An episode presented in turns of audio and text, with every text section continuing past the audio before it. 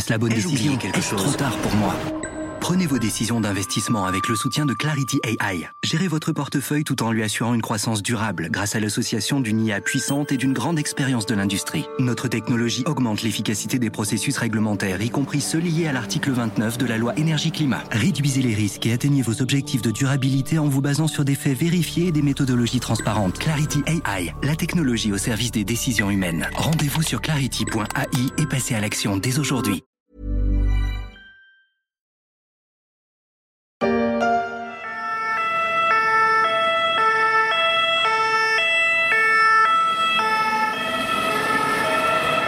Nouvelle urgence à l'hôpital et bras de fer en vue avec le gouvernement. Les établissements publics sont toujours convalescents depuis la crise pandémique et connaissent des pénuries de personnel endémiques.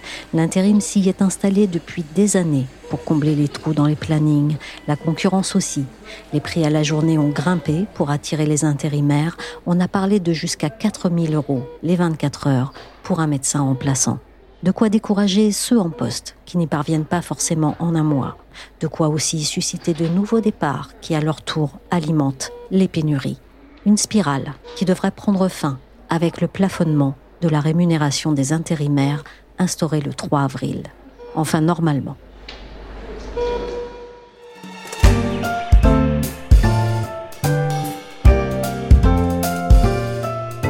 Michel Varnet. Vous écoutez La Story, le podcast d'actualité des échos.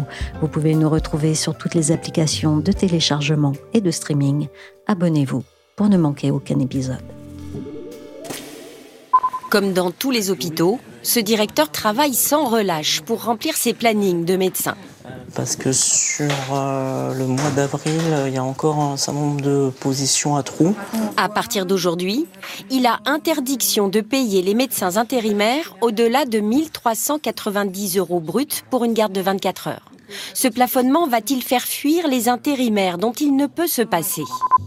C'est bien la question. Et un mois après l'application de la loi RIST, elle est encore entière. J'ai demandé à Solène Poulenec, spécialiste aux échos des questions de santé publique, ce qui avait changé le 3 avril à l'hôpital et surtout comment le gouvernement compte-t-il s'y prendre pour s'assurer que ça change. Depuis cette date, les hôpitaux en fait sont censés respecter un plafond quand ils rémunèrent des intérimaires à 1390 euros pour une garde. Et si jamais il y a des contrats qui rentrent pas dans les clous, qui sont irréguliers, l'agence régionale de santé euh, peut techniquement les déférer au tribunal administratif. Enfin, il peut y avoir un envoi au tribunal administratif. Donc sur le papier, euh, tout est encadré pour faire en sorte qu'il n'y ait pas de rémunération dite excessive pour les intérimaires. Et tout le monde est d'accord là-dessus? En tout cas, ce qui est sûr, c'est que ça pose problème aux hôpitaux publics parce que la Fédération euh, des hôpitaux publics euh, est totalement en soutien du gouvernement sur ce sujet et dit il faut vraiment qu'on régule l'intérim, ça nous coûte trop cher, ça destruction les hôpitaux publics. Et ce qui est intéressant aussi, c'est qu'ils ont obtenu auprès des hôpitaux privés un engagement de respecter aussi les niveaux de plafonnement.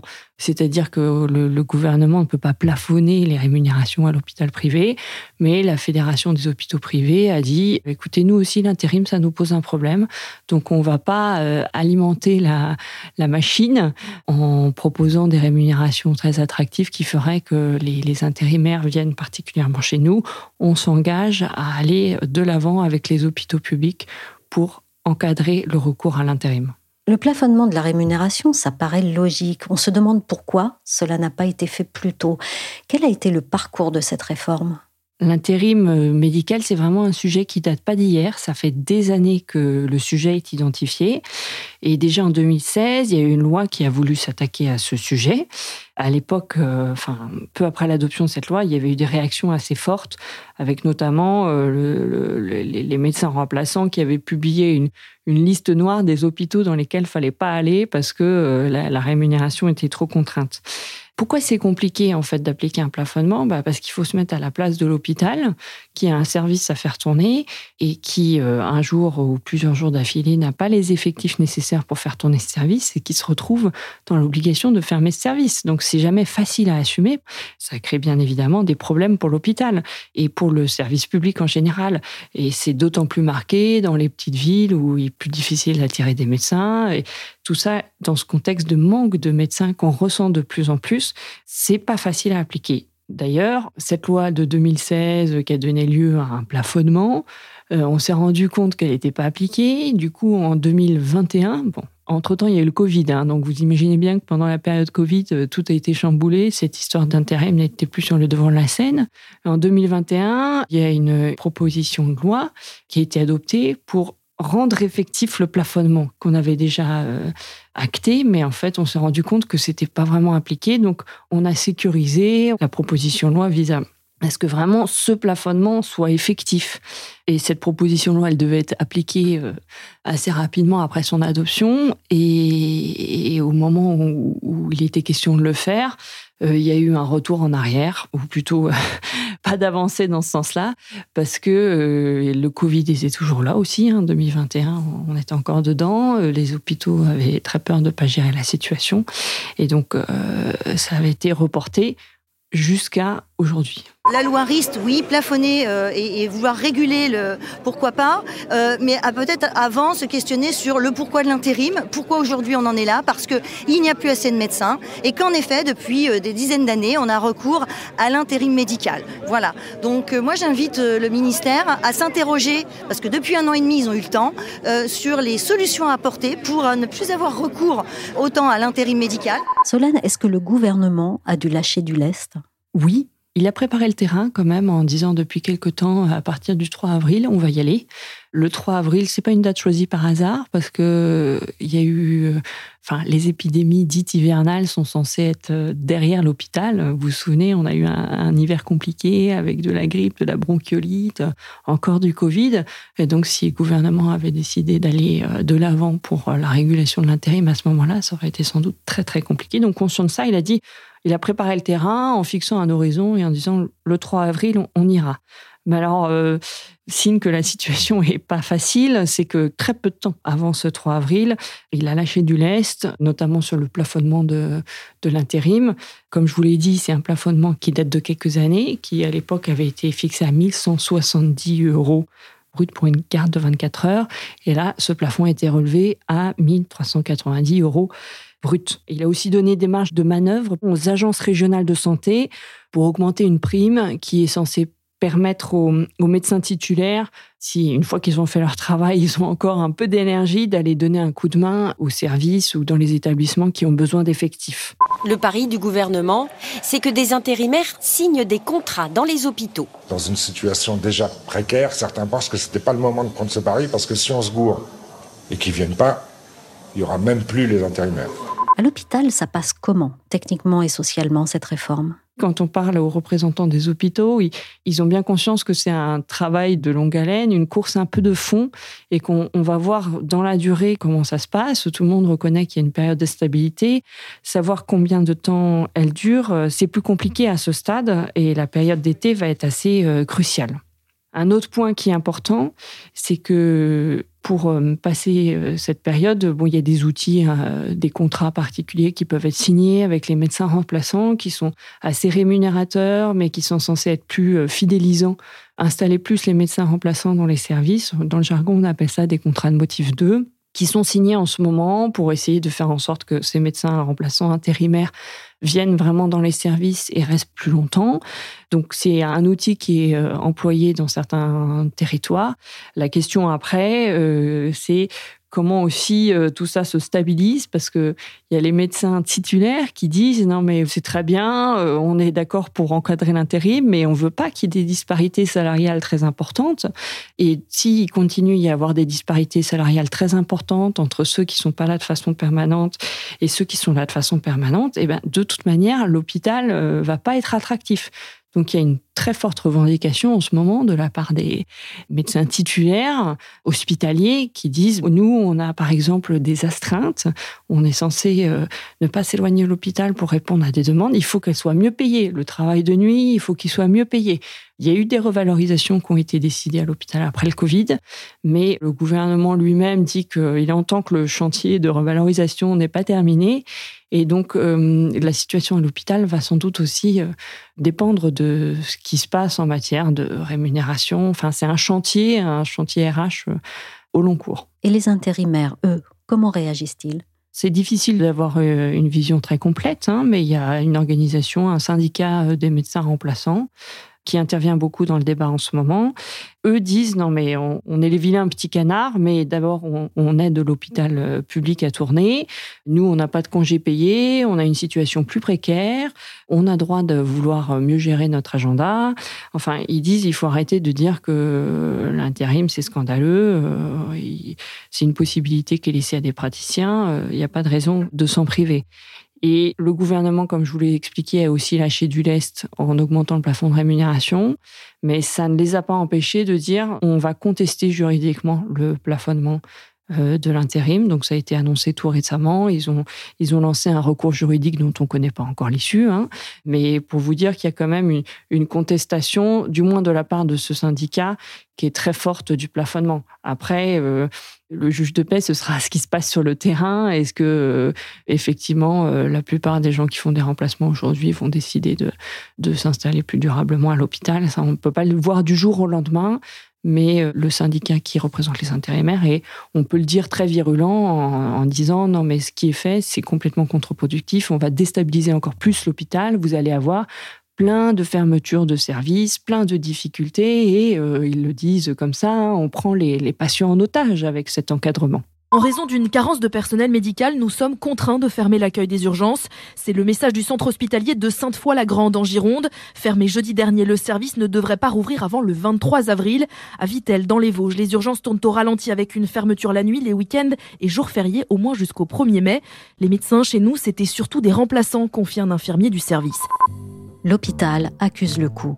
Face au désistement d'intérimaires, il négocie en ordre dispersé pour les fidéliser, en les intégrant comme contractuels notamment, avec ces fameux contrats de type 2 dont la rémunération monte à 1600 euros brut pour 24 heures et la durée peut aller jusqu'à 6 mois. Mais cela risque de fausser l'objectif qui est d'attirer les praticiens sur des contrats conventionnels à l'hôpital public. Certains parlent même d'une contractualisation de l'intérim. Elisabeth Borne s'est déclarée prête le 27 avril, malgré les fermetures de services déjà constatées, à aller au bout du bras de fer, avec, je cite, les praticiens mercenaires. Dans les hôpitaux publics et dans les maternités, l'inquiétude monte, comme à celle de Mayenne, où Fanny Guillaumard s'est rendue en reportage pour les échos. Elle témoigne de la situation. C'était juste avant que la maternité ne ferme, mi-avril, pour deux semaines. Il y a pénurie euh, euh, d'anesthésistes et d'ailleurs, euh, depuis le dimanche 16 avril, les accouchements sont suspendus, au moins jusqu'au 20 avril, à cause d'un manque d'anesthésistes. C'est un centre hospitalier voilà, qui couvre tout le nord Mayenne. Il manque des sages-femmes et euh, par ailleurs des professionnels de la santé mentale. Comment était le climat chez les soignants? C'était tendu. Quand j'y suis allée, il n'y avait pas assez d'anesthésistes euh, pour assurer le planning des gardes de la semaine suivante. Or, il faut toujours un anesthésiste sur place, sinon il n'y a pas d'accouchement. Alors les sages-femmes étaient angoissées, voire en colère. Elles ne voulaient pas que je parle de la situation pour ne pas inquiéter les mères qui devaient accoucher. Et elles étaient aussi angoissées d'être dans le flou, de ne pas savoir ce qui allait se passer à partir de l'application de la loi. Et elles demandaient des réponses à la direction, mais euh, même elles ne savaient pas ce qui allait se passer. Mais le gynécologue s'est lui montré plus optimiste. Les anesthésistes allaient finir par se manifester. La directrice de l'hôpital de Mayenne me disait qu'elle proposait systématiquement la titularisation à ces anesthésistes intérimaires, mais refusait parce qu'ils préféraient leur statut d'intérimaire. De ce que vous en avez vu, Fanny, comment les intérimaires réagissent-ils, voire même résistent-ils à la réforme? Je ne sais pas s'ils résistent, mais si, ils résistent en, en ne venant plus. Et ils ne sont pas satisfaits de cette mesure parce qu'ils sont bien sûr moins payés, moins libres. Et en même temps, oui, ils résistent parce qu'ils négocient leur salaire. Certes, leur revenu est plafonné, mais ils vont essayer de chercher des primes, par exemple.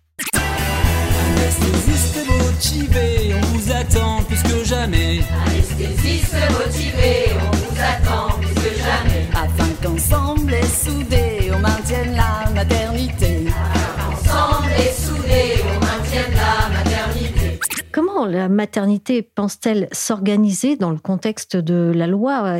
Comment va se passer cette période de transition pour cette maternité? En fait, ça ne change pas par rapport à avant. Elle recherche toujours les anesthésistes. Et là, ça y est, ils sont en train de monter un partenariat avec l'hôpital de Laval pour avoir une meilleure connexion entre les deux. L'hôpital de Laval est à 30 minutes. Et c'est déjà arrivé que la maternité euh, suspende ses accouchements. Donc préviennent les mères à l'avance. Donc c'est assez rodé.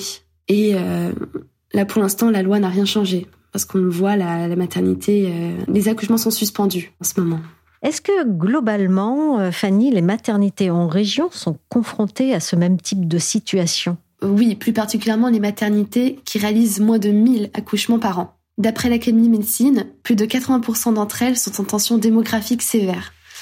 Pour donner un autre exemple, à partir du 26 avril, la maternité de Guingamp dans les Côtes d'Armor va fermer deux mois. Et là, il manque notamment des sages-femmes. Et ce n'est pas la première fois que la maternité est menacée. Est-ce que ça ne pose pas aussi des problèmes de, sécurité? Ça pose des problèmes de sécurité pour les accouchements délicats.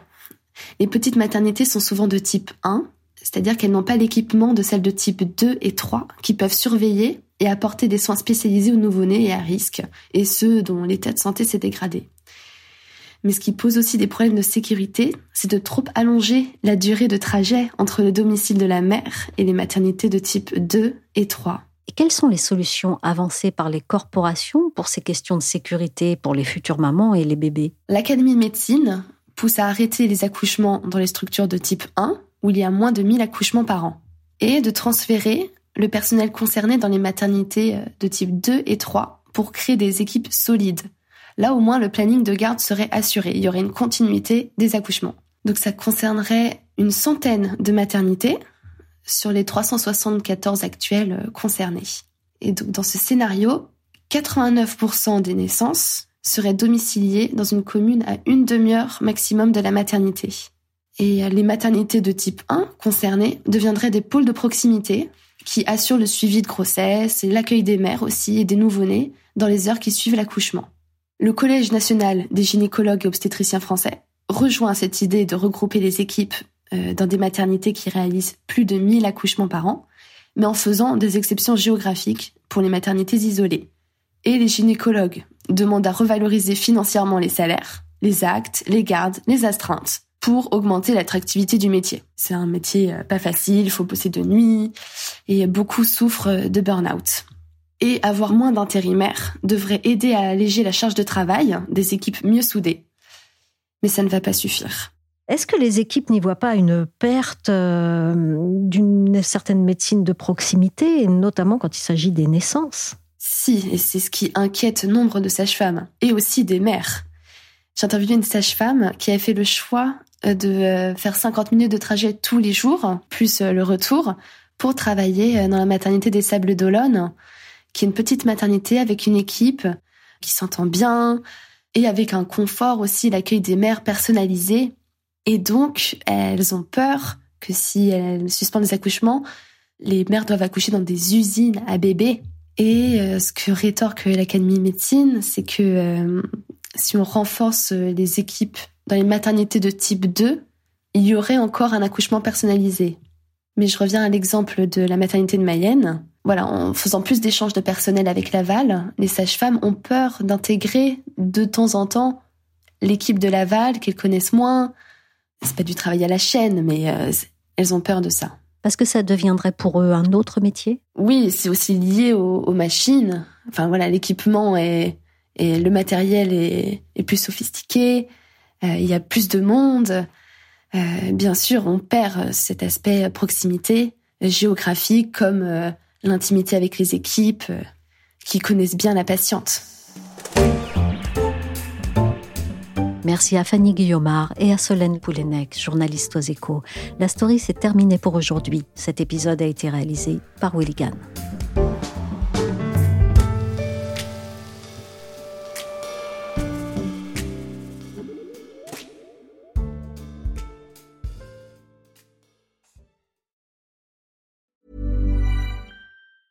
Hi, I'm Daniel, founder of Pretty Litter. Did you know cats tend to hide symptoms of sickness and pain? I learned this the hard way after losing my cat, Gingy. So I created Pretty Litter, a health monitoring litter that helps detect early signs of illness by changing colors, saving you money and potentially your cat's life. Pretty Litter is veterinarian developed, and it's the easiest way to keep tabs on your fur baby's health right at home. Go to prettylitter.com and use code ACAST for 20% off your first order and a free cat toy. Terms and conditions apply. See site for details.